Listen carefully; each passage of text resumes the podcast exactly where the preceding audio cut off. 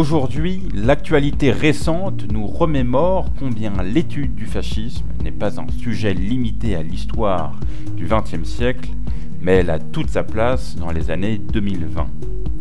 Si le fascisme est l'aboutissement absolu de cette pensée, nous allons nous intéresser plutôt au processus de fascisation, au discours de domination de classe sociale, de stigmatisation de minorités, disons culturelles et ethnographiques. Pour nous expliquer cette problématique, nous accueillons Saïd Bouamama, sociologue spécialiste des questions de discrimination et des rapports de domination, auteur de plusieurs études sur l'immigration et les milieux populaires. Il a notamment publié Les discriminations racistes, une arme de division massive, préface de Christine Delphi aux éditions L'Armatan, publié en 2010. Nous recevons également Jérémy Béchon, auteur et metteur en scène au sein du collectif Manifeste Rien, collectif qui met en scène des ouvrages et articles de sciences sociales pour le théâtre et la radio. Jérémy Béchon, avec qui nous avons déjà réalisé deux émissions en février dernier pour Nécropolitique, le premier épisode de Facho Compatible et en mars 2019 autour du spectacle Rappel à l'ordre. Nous allons commencer cette émission à travers le deuxième épisode du triptyque du collectif Manifeste Rien. L'interprétation est de Virginie Emon, le montage et la direction de Virginie Emon et Jérémy Béchon et la musique d'Antoine Perrin.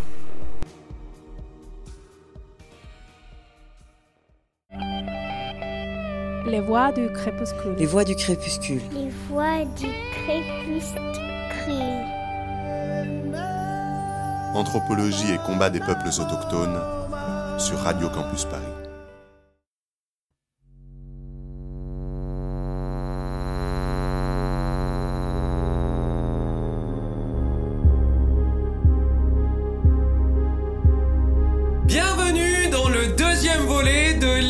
Bois Mamienne du 12 mai 2020 pour Facho Compatible, une émission du collectif Manifeste Rien.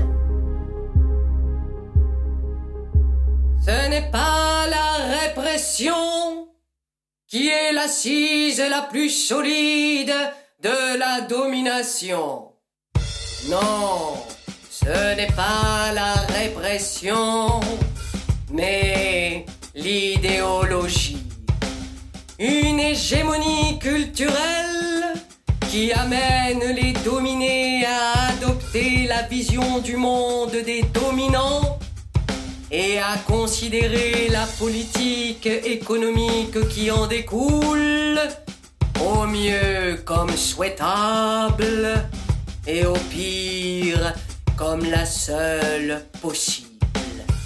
L'affaiblissement de cette hégémonie signifie une crise de légitimité, un esprit de scission. Le personnel hospitalier qui manifeste, avec banderoles et drapeaux syndicaux dans plusieurs hôpitaux, illustre l'ampleur de la crise de légitimité qui touche le gouvernement Macron. Alors que celui-ci appelle à célébrer et applaudir les héros de première ligne, le désaveu des hospitaliers est à la hauteur d'une colère populaire qui gronde sans pouvoir se visibiliser du fait du confinement. Le gouvernement lui prépare ses réponses, répressives et idéologiques, pour juguler et détourner cette colère populaire. La crise de légitimité antérieure à la pandémie est accélérée par celle-ci et suscite une accélération du processus de fascisation. Fascisation. Fascisation. Oui, alors attention, hein, euh, bah oui, attention, il convient de préciser le concept hein, de fascisation pour éviter euh, les compréhensions possiblement euh, complotistes et réductionnistes de l'expression. La fascisation n'est pas le fascisme. hein. Le fascisme qui, lui, est un régime de dictature ouverte, se donnant pour objectif la destruction violente et totale des opposants. Non, non, le processus de fascisation euh, n'est pas non plus une volonté de la classe dominante ou un complot de celle-ci. La fascisation est en fait le résultat des réponses autoritaires lors d'une crise de légitimité c'est-à-dire une gestion à court terme de la conflictualité sociale, hein, euh, crise par crise, euh, mouvement social par mouvement social. C'est un modèle autoritaire reflétant la crise de l'hégémonie culturelle de la classe dominante. La fascisation ne mène pas systématiquement au fascisme. Non. Elle exprime des séquences historiques où les dominés ne croient plus au discours idéologique dominant, mais sans pour autant encore arriver à constituer un nous susceptible d'imposer une alternative. C'est très important ce nous. La régression sociale produite par le néolibéralisme depuis les années 80 sape progressivement les conditions de la légitimation de l'ordre dominant. Le néolibéralisme, par son culte de l'individu, des gagnants et des premiers de cordée, son retrait de l'État des fonctions de régulation et de redistribution, sa destruction des protections sociales minimum produit un déclassement social généralisé avec une redistribution massive des richesses vers le haut. La crise de légitimité n'a cessé de se déployer la progression de l'abstention constitue un des thermomètres de cette illégitimité grandissante. L'élection d'Emmanuel Macron, avec seulement 18,19% des inscrits au premier tour, souligne l'ampleur de celle-ci. Ben, au, fur et à mesure hein, que se développe euh, l'illégitimité, croissent les débats écrans et l'usage de la répression policière. Donc si vous voulez, les multiples débats hein, sur euh, le communautarisme, le voile, euh, la sécession des quartiers populaires illustrent le premier aspect. Et les violences policières, jusque-là essentiellement réservées aux quartiers populaires, à l'encontre des Gilets jaunes et des opposants à la réforme des retraites, concrétisent le second. C'est là le processus de fascisation et ses dimensions. Idéologique, construction d'un bouc émissaire dérivatif des colères sociales. Juridique, entrée dans le droit commun de mesures jusque-là limitées aux situations d'exception. Et politique, doctrine de maintien de l'ordre. Contrôle, contrainte, mise en scène de la force, répression, sont les réponses envisagées aux colères sociales qui s'exprimeront inévitablement après la pandémie. Et si ce 12 mai 2020, le bilan humain de la gestion autoritaire du confinement est déjà significatif de la préparation policière de l'après-pandémie, avec déjà une dizaine de décès suite à des contrôles de police depuis le début du confinement dans les quartiers populaires, les habitants y subissent les pratiques d'un appareil de police gangréné par le racisme, infiltré de manière non marginale par l'extrême droite, habitué à l'impunité. Si ce bilan humain euh, du confinement est déjà euh, significatif, donc, l'offensive euh, idéologique s'annonce d'autant plus importante car l'expérience hein, des Gilets jaunes et du mouvement contre la réforme des retraites ont produit des acquis palpables, ben, à savoir euh, les solidarités de syndicalistes, hein, euh, de la RATP, de la SNCF par exemple. Je veux dire des solidarités qui étaient euh, absolument inexistantes lors de la révolte des quartiers populaires de novembre 2005. Des solidarités qui témoignent, une nouvelle fois, de l'approfondissement de la crise de légitimité. Eh ben, euh, la pandémie révèle hein, en fait ce que l'idéologie dominante parvenait encore à masquer. Hein. Bah, à savoir euh, les pénuries de masques, euh, de personnel de santé et de matériel médicaux. Tout cela visibilise la destruction des services publics. Et oui, oui, la destruction des services publics. La faim, dans certains quartiers populaires, illustre la paupérisation et la précarisation massive. La gestion autoritaire du confinement et sa politique de l'amende révèlent un modèle de citoyenneté infantilisante et méfiante. Le maintien de l'activité dans des secteurs non vitaux, en dépit du manque de moyens de protection, démasque l'ancrage de classe des choix gouvernementaux. Les aides et allègements de charges aux entreprises, l'absence de mesures sociales d'accompagnement des baisses de revenus brusques liées au confinement, annulation des loyers euh, et des charges, l'annonce des mesures de restriction temporaires hein, des conquis sociaux, durée de travail, congés, les conditions du déconfinement scolaire, etc. Mais tout ça finit par déchirer ce mythe-là du discours sur l'unité nationale.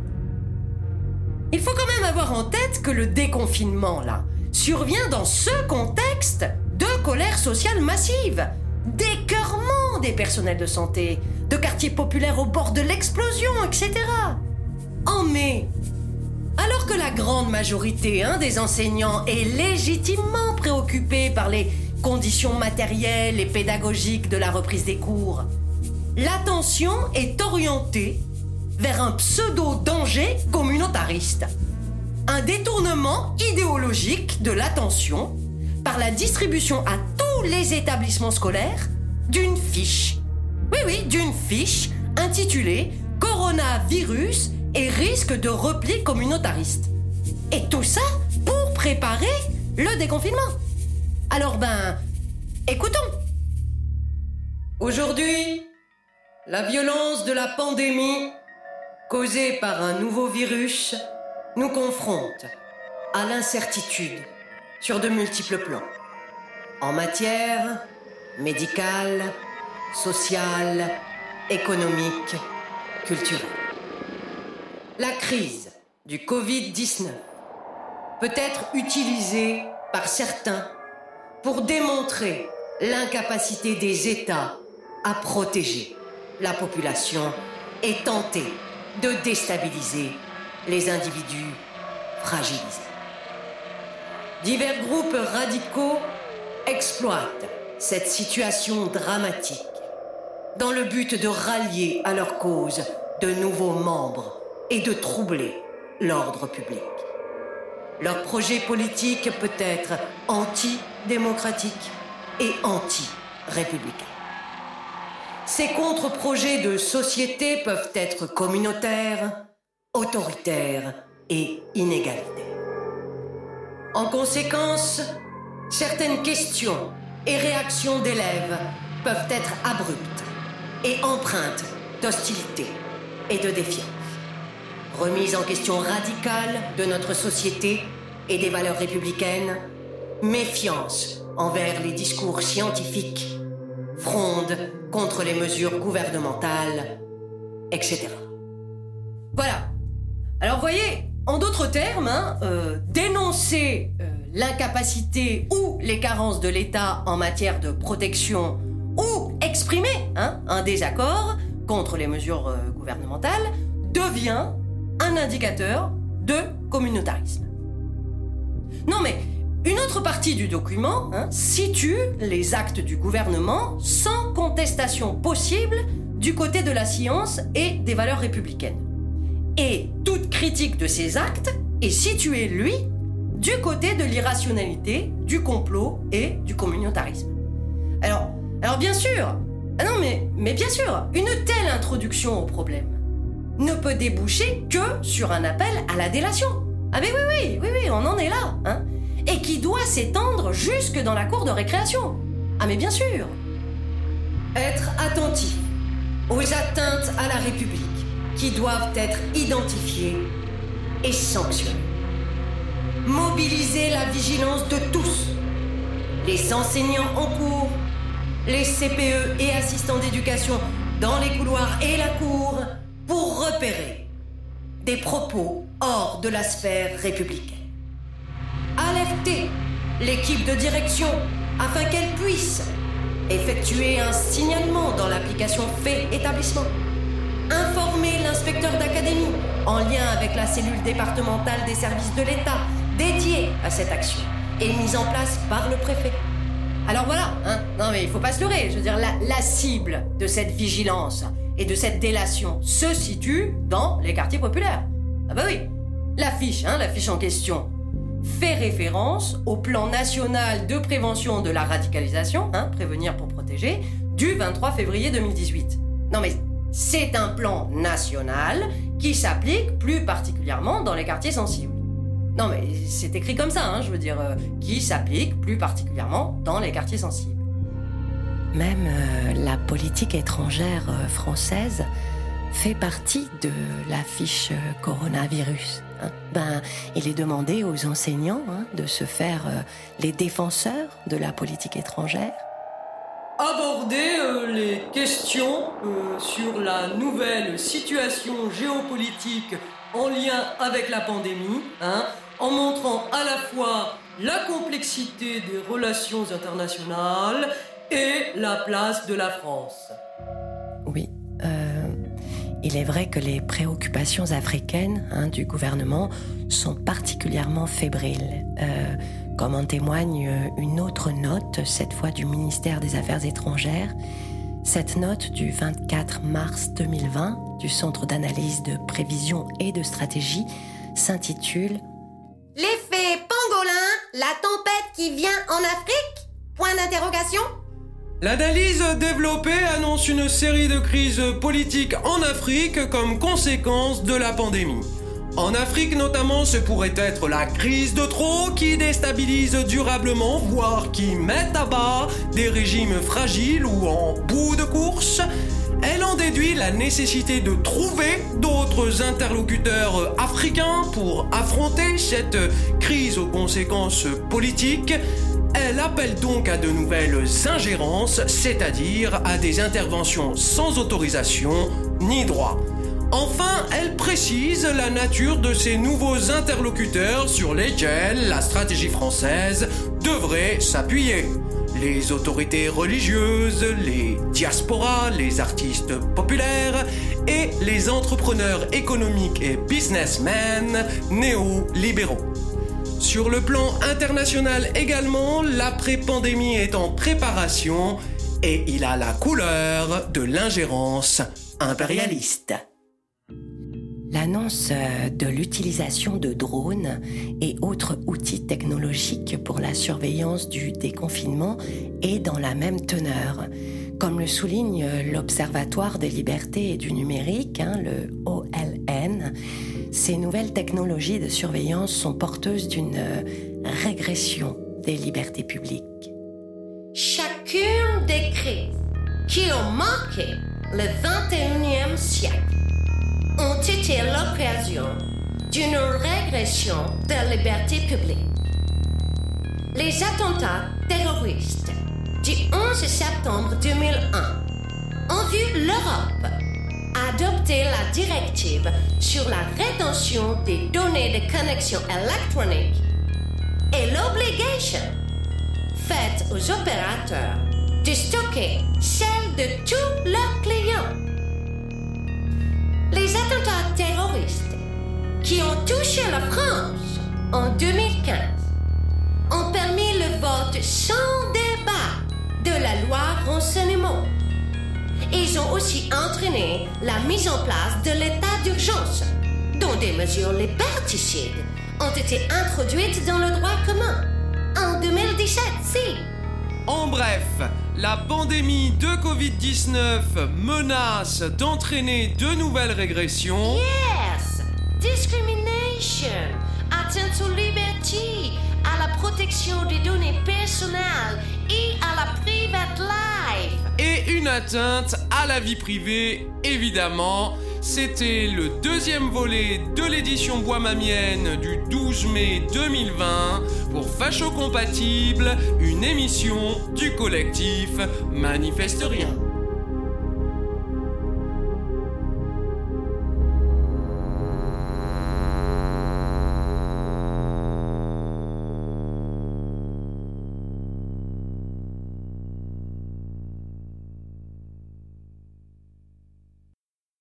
Vous êtes sur Radio Campus Paris, vous écoutez Les Voix du Crépuscule.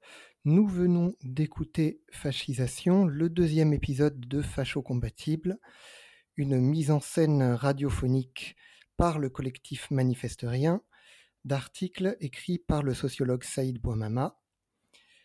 Euh, nous allons justement, à ce propos, présenter Saïd Bouamama dans, une, euh, dans un portrait euh, sous forme de chronique que va nous lire Emeric. Saïd Bouamama, qui est notre invité aujourd'hui aux côtés de Jérémy Béchon du collectif Manifesterien. Bonjour. Bonjour, Saïd Bouamama et Jérémy Béchon.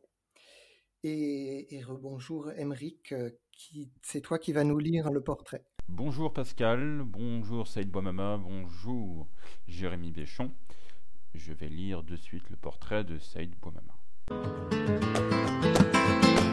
Les voix du crépuscule. Anthropologie du Paris cosmopolite. Saïd Bouamama, vous êtes sociologue, militant associatif et travailleur social. Ces deux derniers aspects sont structurants et indissociables de votre approche sociologique qui a pour terrain principal les quartiers populaires.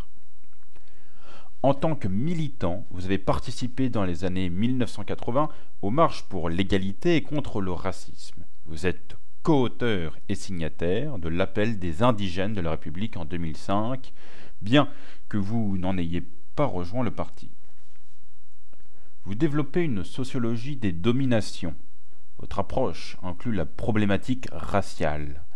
Il est souvent reproché aujourd'hui à la sociologie de substituer les problématiques de race aux problématiques de classe. C'est un reproche qui vous est, je crois, parfois adressé. Pourtant, en lisant votre fiche Wikipédia, on lit que vous considérez qu'il faut penser de façon imbriquée les oppressions de race, de classe et de sexe. Je vous cite Si l'antiracisme politique ne pose pas la question de la classe, les racisés, les plus démunis, seront les grands oubliés. Vous vous appuyez régulièrement sur des penseurs communistes du XXe siècle, tels que l'anglais Rajani Palmdiot, ou l'italien Antonio Gramsci, père du concept d'hégémonie culturelle. On peut lire à votre sujet que vous êtes un sociologue d'extrême gauche.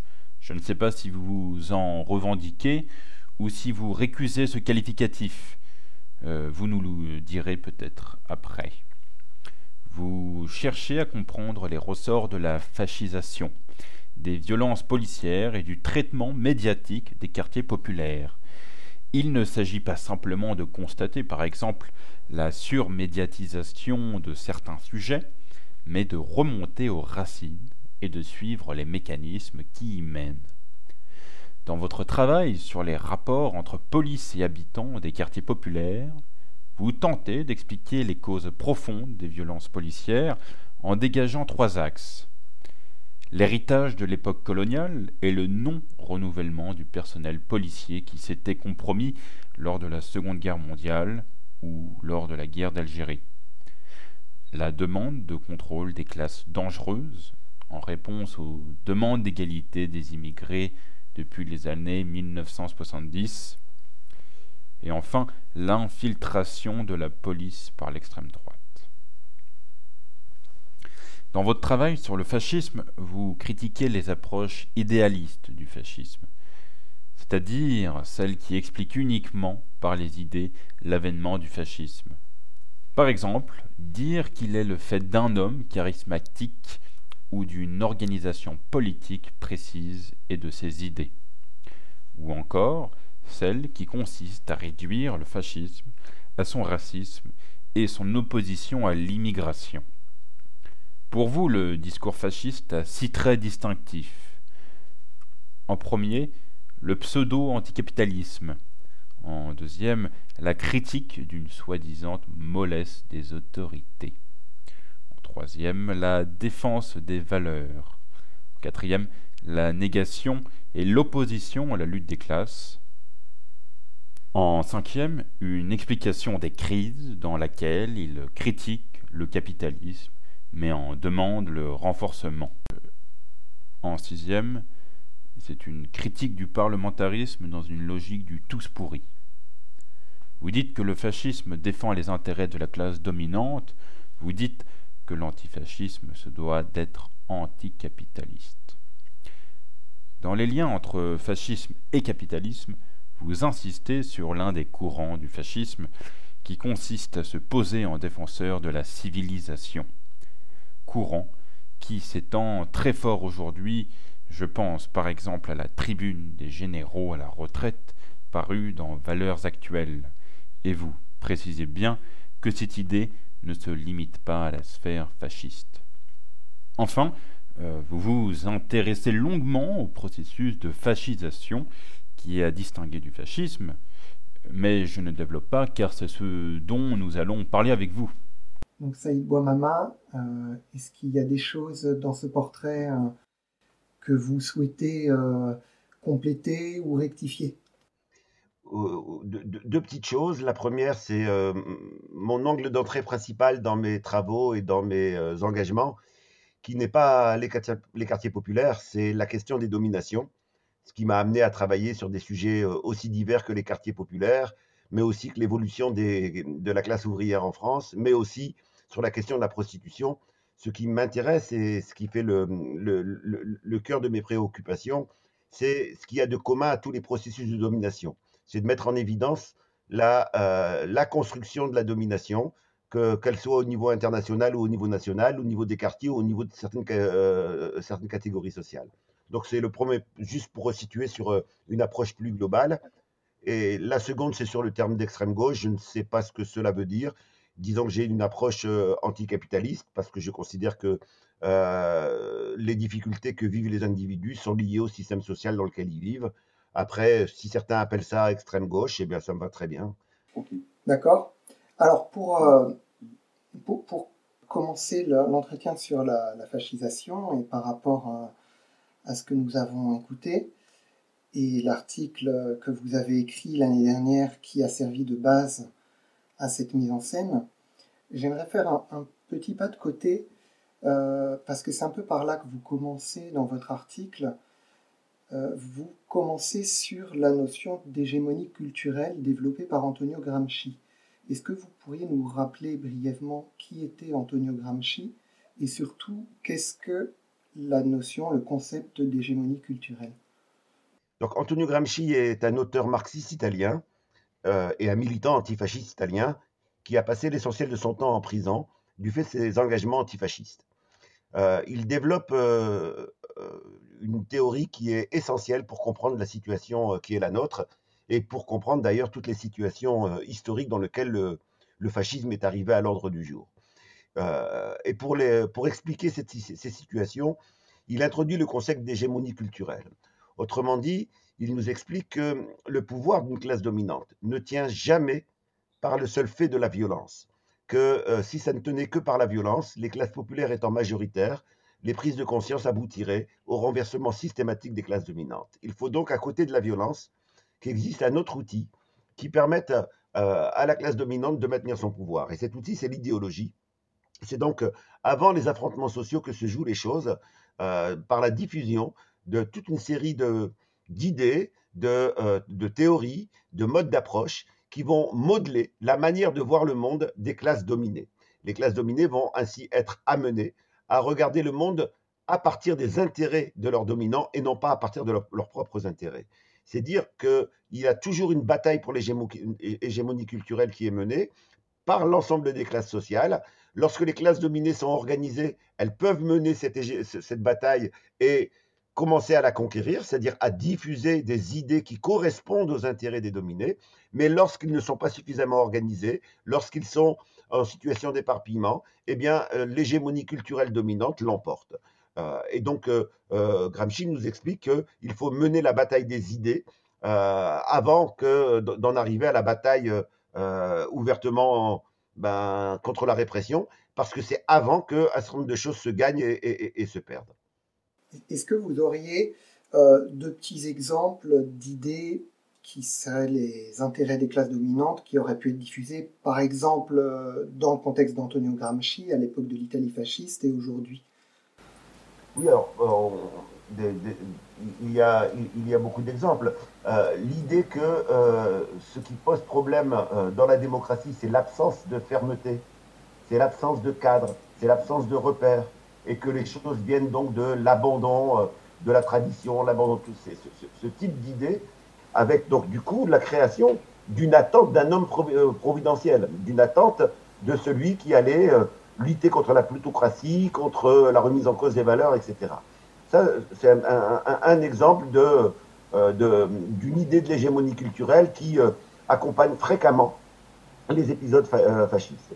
Aujourd'hui, si on veut prendre un exemple contemporain, ben, nous avons cette fameuse idée d'une France qui est menacée dans son identité nationale, et donc, ce, ne sont plus les problèmes économiques et sociaux qui sont mis en avant comme première euh, préoccupation euh, des, des, classes populaires, mais cette idée qu'il y aurait un danger plus important encore, qui serait la menace de, euh, civilisationnelle, la menace de, l'identité. À force d'émissions télévisées, à force de pseudo-experts qui passent dans les médias, à force d'interventions d'hommes politiques allant dans ce sens-là, à force de gens qui normalement devraient s'opposer à cela et qui euh, se contente de nuancer plutôt que de remettre en cause complètement cette idée, eh bien progressivement, euh, il y a cette idée que peut-être euh, notre difficulté, elle ne serait pas économique, elle ne serait pas simplement liée au partage des richesses, mais qu'elle serait d'abord le résultat d'une crise plus profonde, d'un danger, d'un péril plus profond. Et la tribune des militaires auxquels vous faisiez référence tout à l'heure commence par ce diagnostic qui est nous sommes devant un péril. Alors, le catastrophisme, la mise en avant d'un péril immédiat pour créer de la peur est souvent euh, un des aspects de euh, l'hégémonie culturelle qui permet de justifier des mesures d'urgence. Ceci dit, vous dites que le néolibéralisme, depuis les années 80, a abîmé l'hégémonie culturelle. Enfin, vous dites sap, vous utilisez, vous utilisez le verbe saper.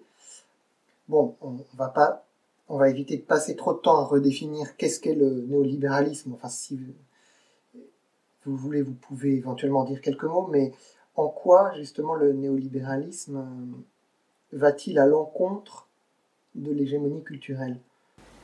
Alors, je vais quand même en dire un petit mot parce que le néolibéralisme est généralement euh, pas perçu dans l'ampleur de ses conséquences. Le néolibéralisme, c'est un choix qui a été fait par euh, une partie du capital qui est euh, le capital dominant, le capital financier, qui est euh, de remettre en cause l'ensemble des équilibres sociaux qui avaient été acquis antérieurement et de le remettre en cause en mettant en avant la dérégulation. Autrement dit, près, près de deux siècles de combats sociaux ouvriers sont remis en cause à l'échelle internationale comme à l'échelle de chacun des pays en, termes de dérégulation. Concrètement, ça se traduit par un transfert de richesse massif des classes populaires vers les, classes dominantes. Alors, pourquoi ça, euh, ça sape l'hégémonie culturelle?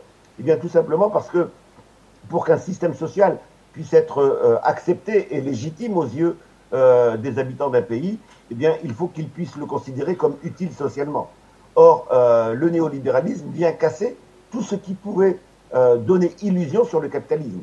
Euh, on nous parle de modèle français de service public, le néolibéralisme le détruit. On parle de modèle français de, euh, la scolarité, le libéralisme vient détruire les infrastructures scolaires. Autrement dit, les conséquences du néolibéralisme viennent rendre plus difficile le, le partage de l'idéologie officielle. Et on a donc toute une série de ruptures qui se construisent, d'abord toutes petites, puis grandissantes, sur euh, l'adhésion au système. On est aujourd'hui, après quatre décennies de néolibéralisme, dans une situation où euh, on n'a plus une majorité de la cité française qui croit au capitalisme. Euh, aujourd'hui, la majorité est contre le capitalisme, mais ne croit pas qu'autre chose est possible. Et donc on voit bien en quoi on est passé d'une adhésion à un système à un système qui tient parce qu'on n'a pas d'autre perspective, parce qu'on ne croit pas qu'autre chose est possible. Et donc, on monte d'un cran, et c'est là qu'arrive le processus de fascisation. Absolument. À partir du moment où euh, euh, les, les, habitants d'un pays, et les travailleurs en particulier, ne croient plus euh, au système social dominant, eh bien, inévitablement, cela se traduit par des colères sociales. cela va se traduire par des, des, exigences de transformation plus, plus fortes, plus, plus radicales, etc. Et donc, on va avoir une montée des luttes sociales. Et effectivement, on a une montée des luttes sociales qui reste éparpillée, qui reste insuffisante, mais on a une montée des luttes sociales.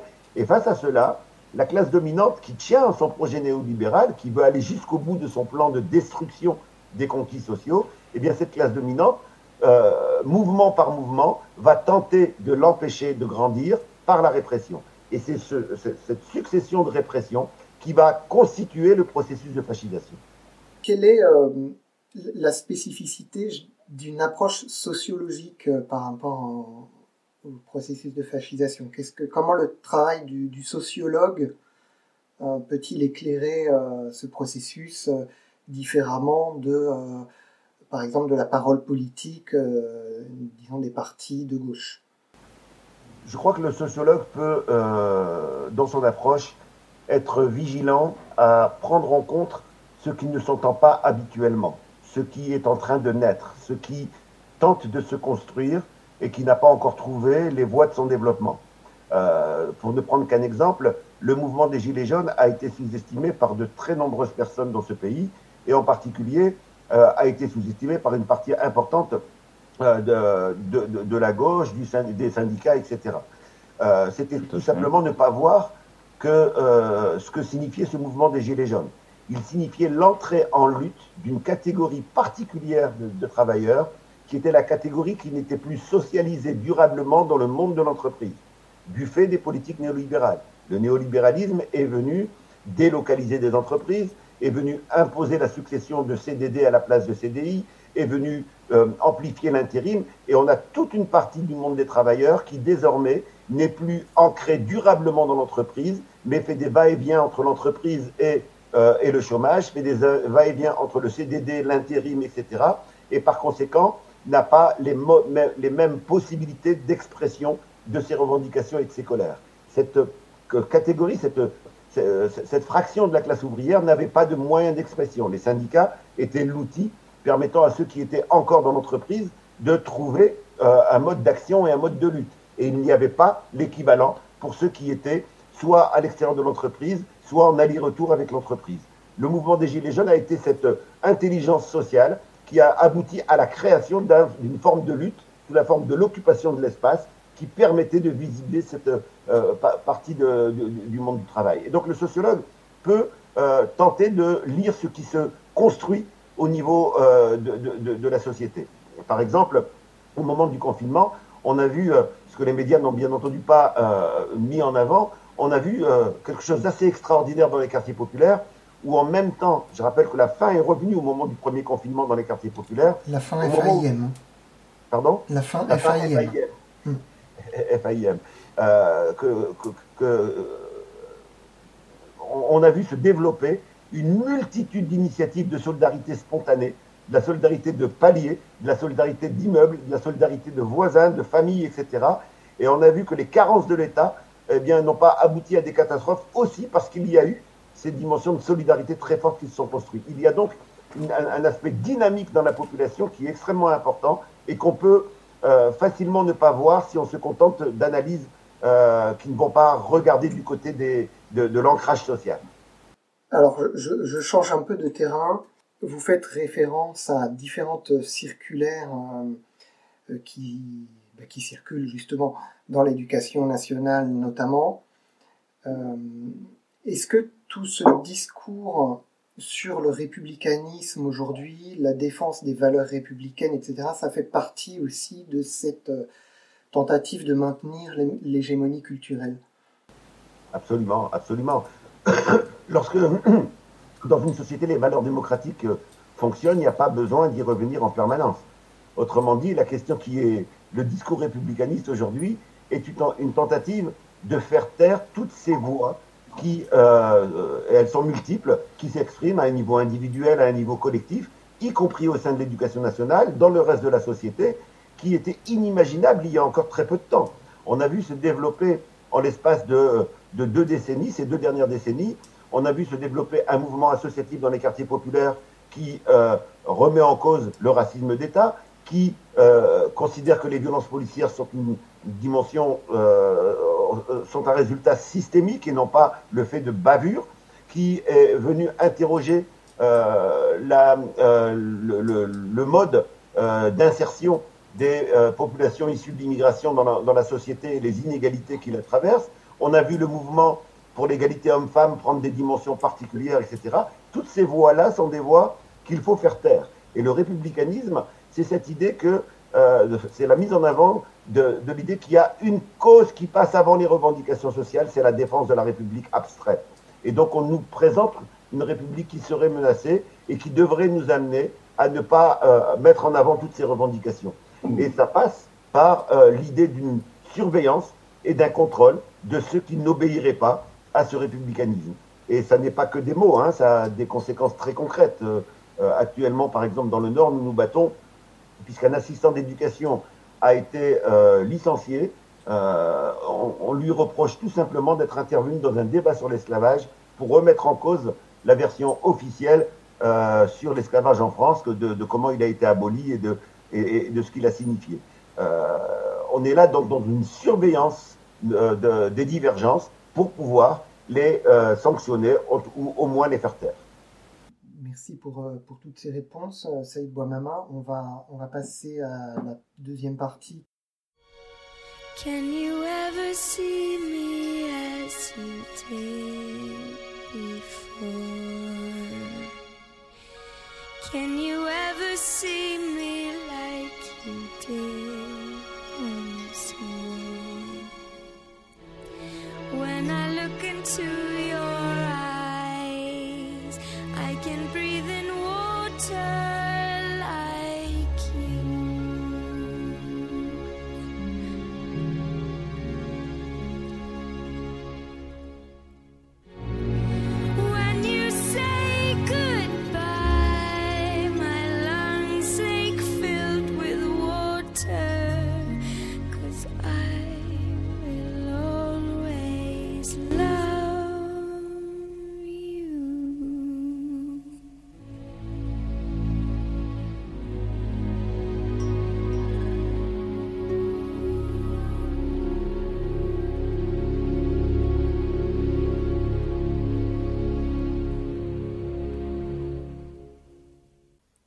toujours sur Radio Campus Paris, dans les voies du crépuscule. Nous sommes avec Saïd Bouamama et Jérémy Béchon pour parler du processus de fascisation.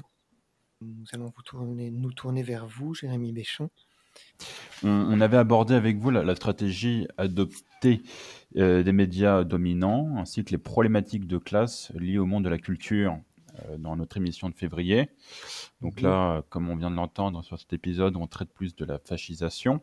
Est-ce que cet épisode de fascisation, c'était la, suite logique euh, Je ne sais pas si c'était l'article qui suivait euh, dans le blog de Saïd Mouamama. Est-ce que c'était la, suite logique du précédent? Oui, oui, en tout cas, pour, ben c'était suite au premier volet nécropolitique, qui était l'adaptation d'un article d'avril 2020, et euh, qui évoquait à la manière d'un journal satirique euh, le, le, fonctionnement de ce premier confinement.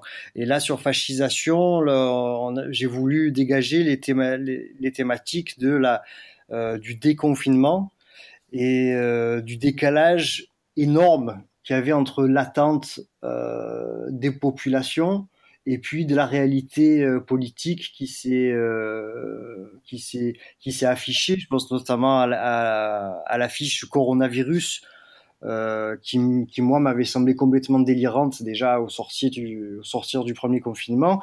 Et quand j'ai entendu les analyses de Saïd Bouamama, je me suis senti enfin euh, réconforté dans ce euh, dans la mise à jour de ce délire. Et donc on a tenu à mettre en scène euh, cet article-là, toujours en essayant de renverser euh, les codes de. On parlait d'hégémonie culturelle tout à l'heure, de comment l'hégémonie culturelle se propage aujourd'hui dans les médias dominants et comment la parole est donnée à certains intellectuels, comment la, parole est distribuée entre un speaker euh, télé, une modératrice, un invité, euh, et comment faire déraper les codes de ces émissions pour faire entendre une analyse de classe, qui est le propre du travail de, de, de Saïd Bouamama.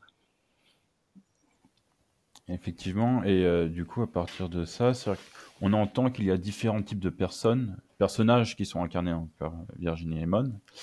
Mhm. Et euh, donc, et combien y a-t-il de personnes que vous avez fait euh, représenter dans ce volet? Euh, je crois qu'il y a près de, de, de 8 personnages dans le dans, dans, les- dans cette émission là de, de Facho compatible. Et dans ce dans ce volet là ouais je crois qu'il y, en a 8 ce qui est intéressant c'est d'utiliser euh, les archétypes de personnages donc par exemple le présentateur euh, le présenta le speaker présentateur JT on est dans une, une certaine imitation de ce qu'on entend euh, au journal télévisé avec cette neutralité cette fausse neutralité ce discours euh, ce discours qui est lu en fait, parce que la plupart du temps les, les journalistes ont sur la table le- l'édito et la, la, la violence de l'édito par rapport à, euh, à cette fausse, à la, neutralité, la fausse neutralité qu'on entend dans ces, dans les, dans les médias mainstream par rapport à l'évocation du nombre de morts, du nombre de meurtres,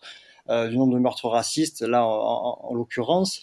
Donc de renverser cette voie-là en donnant ce que ne disent jamais justement euh, les médias les médias dominants.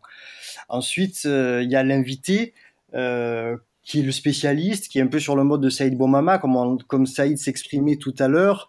Euh, c'est celui qui maîtrise le mieux le sujet, c'est celui dont la pensée est en action, c'est celui qu'on a le plus euh, oralisé. Euh, et puis bon, il y a la modératrice également, qui est un des personnages, qui, est la, celle qui vient faire une synthèse un peu de tous les, différents points de vue.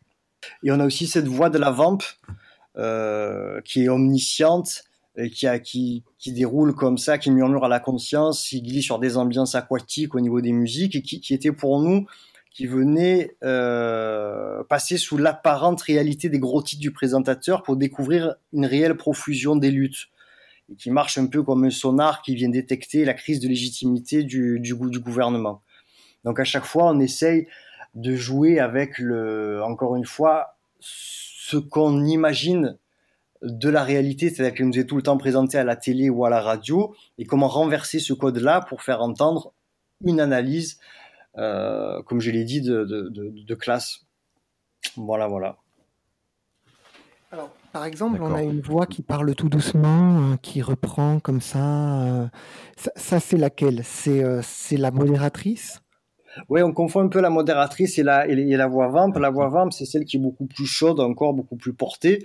Et ensuite, on a ouais la modératrice qu'on appelle la voix FIP, qui vient parler comme ça, vous savez, qui vous et euh, qui est qui, qui parle, euh, qui est censé parler pour tout le monde, mais qui qui fait souvent une synthèse qui, qui, qui est assez proche de ses propres euh, intérêts économiques, quoi. Et là, encore une fois, on renverse cette chose-là, puisque cette voix de la légitimité qu'on entend à la radio, qui vient diffuser l'actualité parisienne, en l'occurrence, quand ça passe sur FIP, comme étant l'actualité française qui, est- qui est donnée absolument partout, euh, de renverser ça en donnant le point de vue d'un sociologue qui, lui, part d'une analyse beaucoup plus précise euh, et beaucoup plus ancrée dans le réel, comme euh, Saïd Boumama l'évoquait tout à l'heure, avec par exemple ce travailleur social qui, qui, qui est euh, les profs qui sont euh, euh, qui peuvent être euh, embêtés par la hiérarchie s'ils remettent en cause la, la, la, la, la doxa sc- scolaire. Voilà. Et celle qui parle comme ça de la colère populaire et parle très fort. Ça, c'est pour moi justement cette dont je parlais, c'est cette voix de la vamp, quoi. Oui. Qui est, euh, qui est assez sexy aussi parce qu'elle vient justement expliquer qu'est-ce que le fascisme, la fascisation aujourd'hui et que aujourd'hui, je pense que nous ne sommes plus dans une forme de fascisme de viriliste, agressive comme on a pu l'avoir avec euh, les montées du fascisme de Mussolini ou d'Hitler, mais qu'on est dans quelque chose qui est beaucoup plus fluide. Donc c'est une voix qui est, plus jeune, c'est une voix qui est hype, c'est une voix qui est connectée. C'est même la voix de la fascisation, elle peut même être issue de la diversité aujourd'hui. Donc c'est justement, elle est à la fois séductrice pour nous montrer ce que l'on n'entend pas d'habitude, mais aussi pour nous faire montrer la, euh, le côté pervers du pouvoir et de cette fascisation qui n'est pas que violente, qui est justement extrêmement séductrice au vu des appétits fascistes. Il y a aussi la, représentation d'une voix beaucoup plus autoritaire, un peu euh, euh, présidentiable. Oui, c'est ça. Là, on a carrément, c'est pour la, la, fiche du coronavirus où on a davantage mis en scène, utilisé l'accent du président de la République.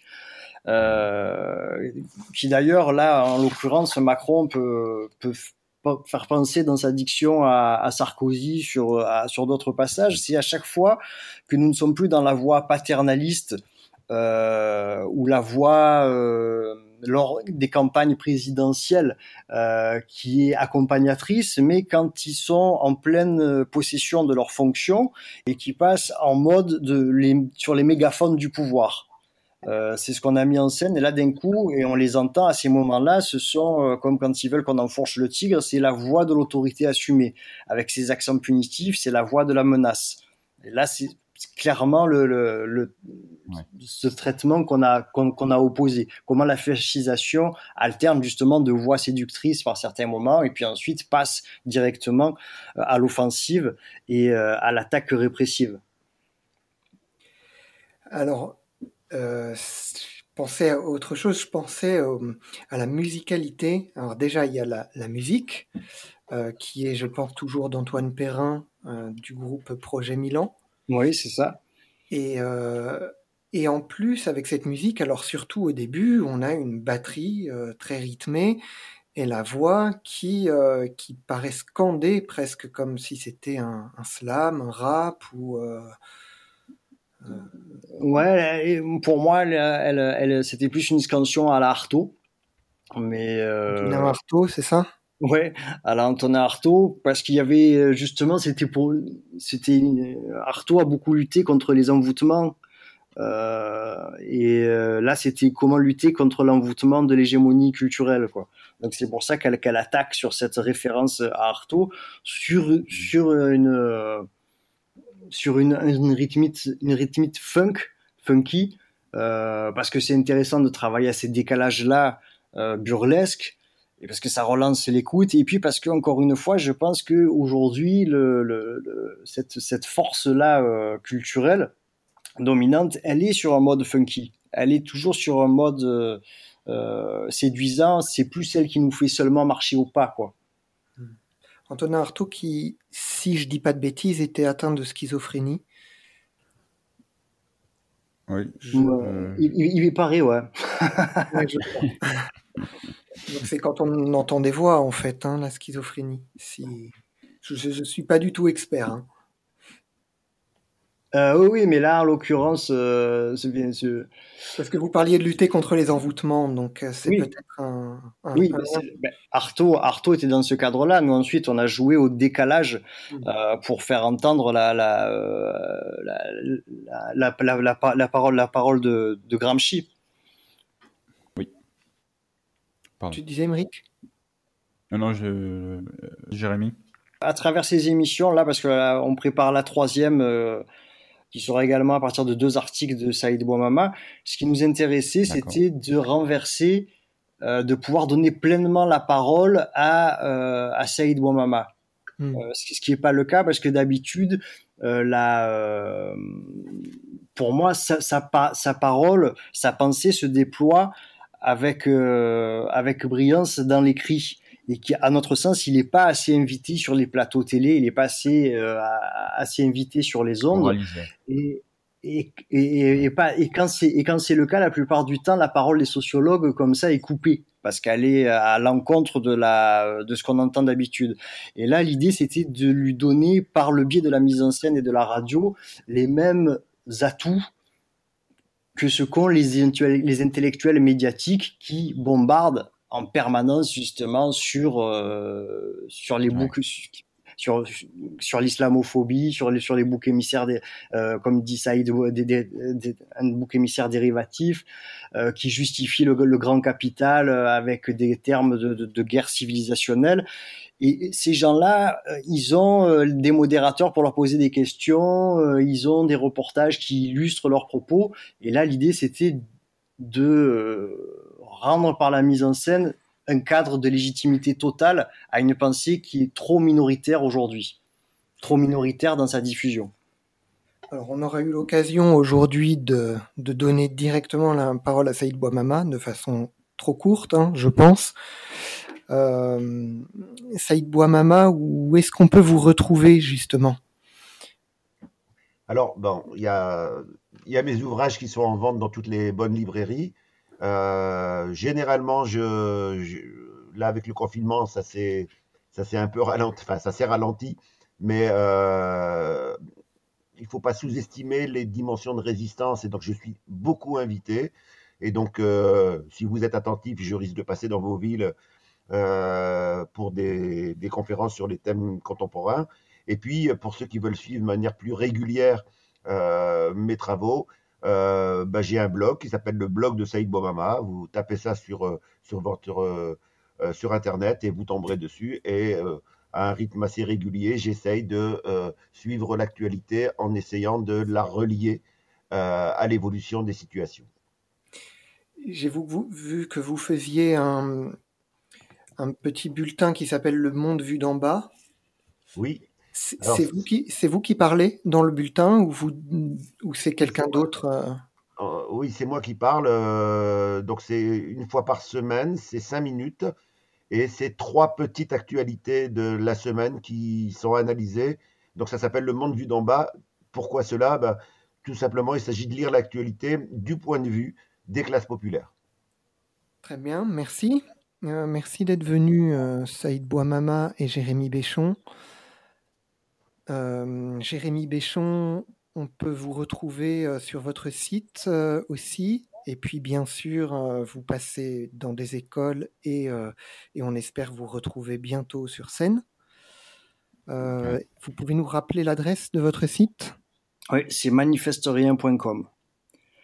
Oui, c'est vrai qu'on a beaucoup joué dans des écoles avec d'autres spectacles pendant ce confinement. C'est pour ça qu'on a fait là ces, mises en scène radio parce qu'on était privé de scène.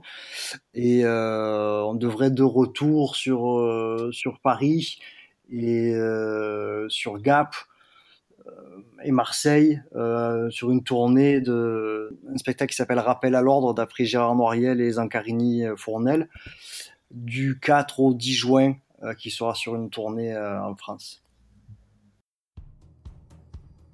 Nous, euh, vous pourrez nous retrouver le mois prochain euh, pour une émission sur euh, le monde carcéral, le 3 juin. Et je dois aussi préciser que vous pourrez retrouver mardi prochain, donc le 11 mai, à 18h sur l'antenne de Radio Campus Paris, le deuxième épisode, celui que nous venons d'écouter, donc Fascisation, et le troisième épisode, le 8 juin, toujours euh, à 18h sur l'antenne de Radio Campus Paris. Et vous pouvez nous écrire à lesvoix du crépuscule radiocampusparis.org. Il est bientôt 21h sur Radio Campus Paris et nous vous disons à dans un mois.